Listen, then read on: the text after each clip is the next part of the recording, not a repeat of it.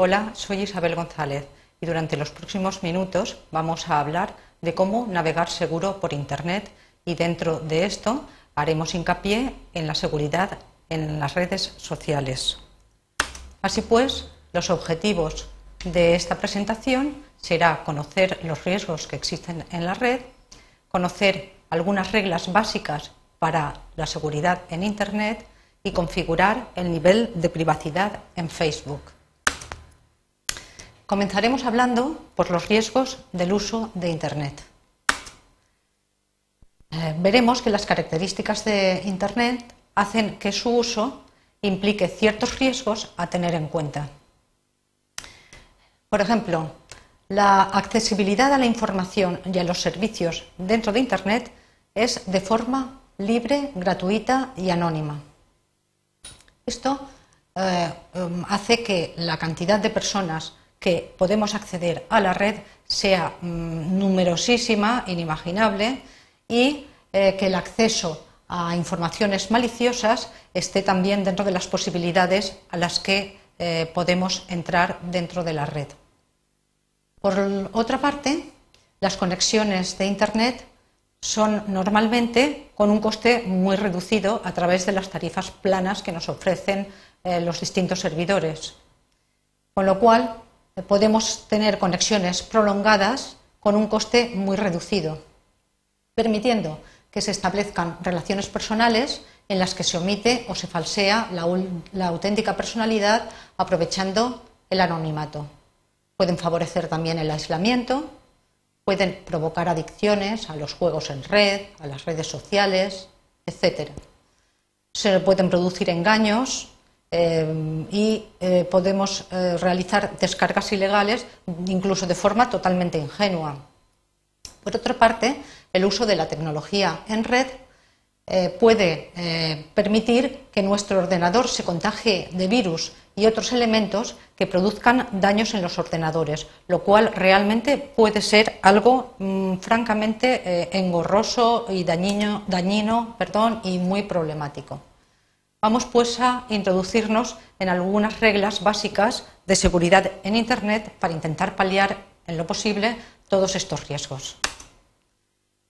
Para prevenir estos riesgos que implican la navegación en Internet, es conveniente seguir algunas normas básicas como son, primero, no deben abrirse los mensajes electrónicos de origen desconocido. No deben facilitarse los datos personales ni códigos PIN de acceso.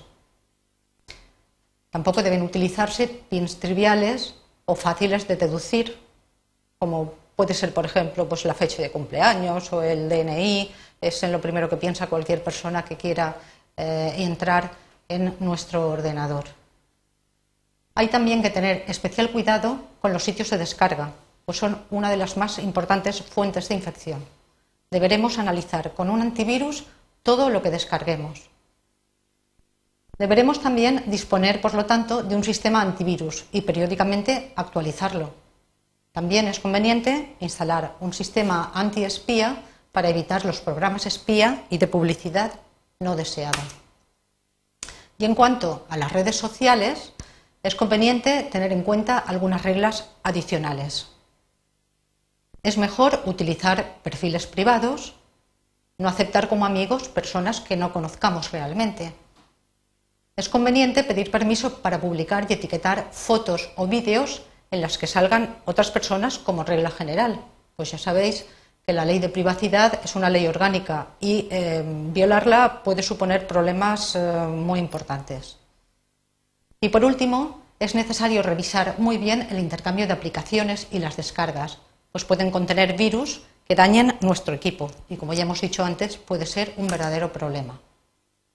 Pues bien, a continuación vamos a hablar de la configuración de privacidad en Facebook. Ya sabéis que Facebook es un sitio web gratuito de redes sociales eh, su fortaleza, su importancia radica en que lo visitan 500 o más millones de usuarios por mes.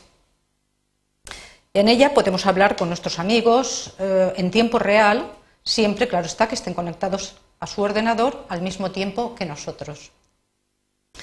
y eh, supone, esto supone que la cantidad de, personas que, pueden acceder a nuestro perfil no sea la que nosotros deseamos porque pueden poner en riesgo, como hemos dicho ya, nuestra privacidad.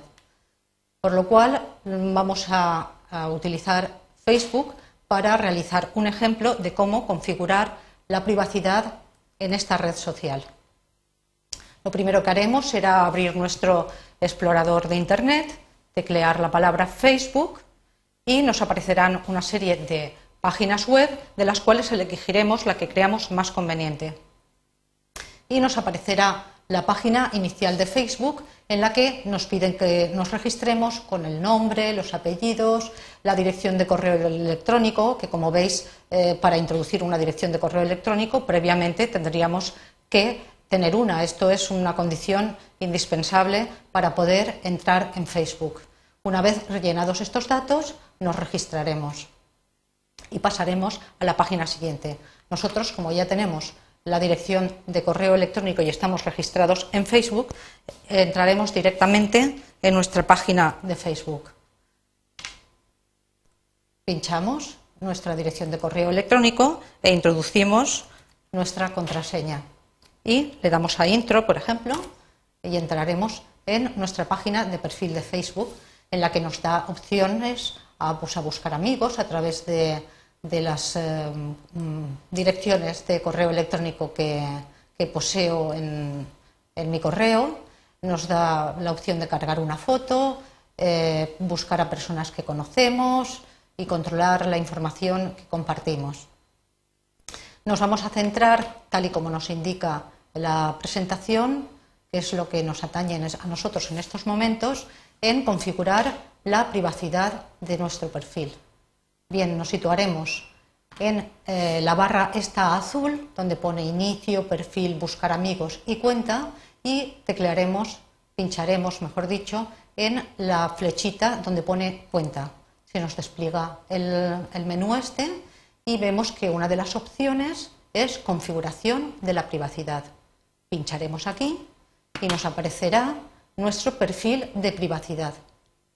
Como veis, por ejemplo, en las fotos, el estado y las publicaciones van a acceder solamente los amigos. Esto es la información del estado en que tengo la privacidad actualmente. ¿Mm? Vamos a suponer que necesitamos o que nos apetece simplemente cambiar la privacidad de alguna de eh, las eh, áreas que mm, nos vienen dadas en esta lista. Lo que haremos será entrar en la opción personalizar la configuración, que está aquí abajo resaltada en azul. Entraremos allí y veremos una página con este aspecto en la que cada una de las opciones que nos aparecen dentro de cuatro áreas que son las cosas que comparto, las cosas que otros comparten y la información de contacto, Bien, cada una de, las opciones que aparecen aquí tienen una, eh, digamos, pestaña desplegable que nos permite que eh, cada una, como hemos dicho, de estas opciones pueda ser vista por todo el mundo, solamente por los amigos de los amigos, solamente por los amigos, o podemos personalizar las personas que queremos que tengan acceso a esta opción. Por ejemplo, eh, la familia está eh, como eh, que solamente la pueden ver los amigos y vamos a hacerla extensible a los amigos de mis amigos.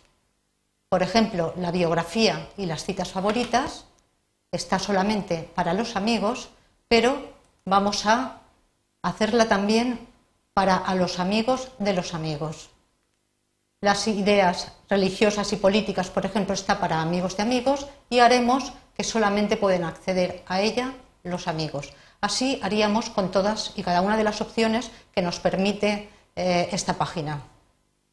Y eh, una vez relleno esto, lo que haríamos sería ir de nuevo a la opción de cuenta, desplegar este menú y salir, porque es conveniente hacerlo de esta manera para que eh, nuestros datos no queden em, simplemente aireados dentro de la red y no puedan acceder a ella nadie que no sea deseable.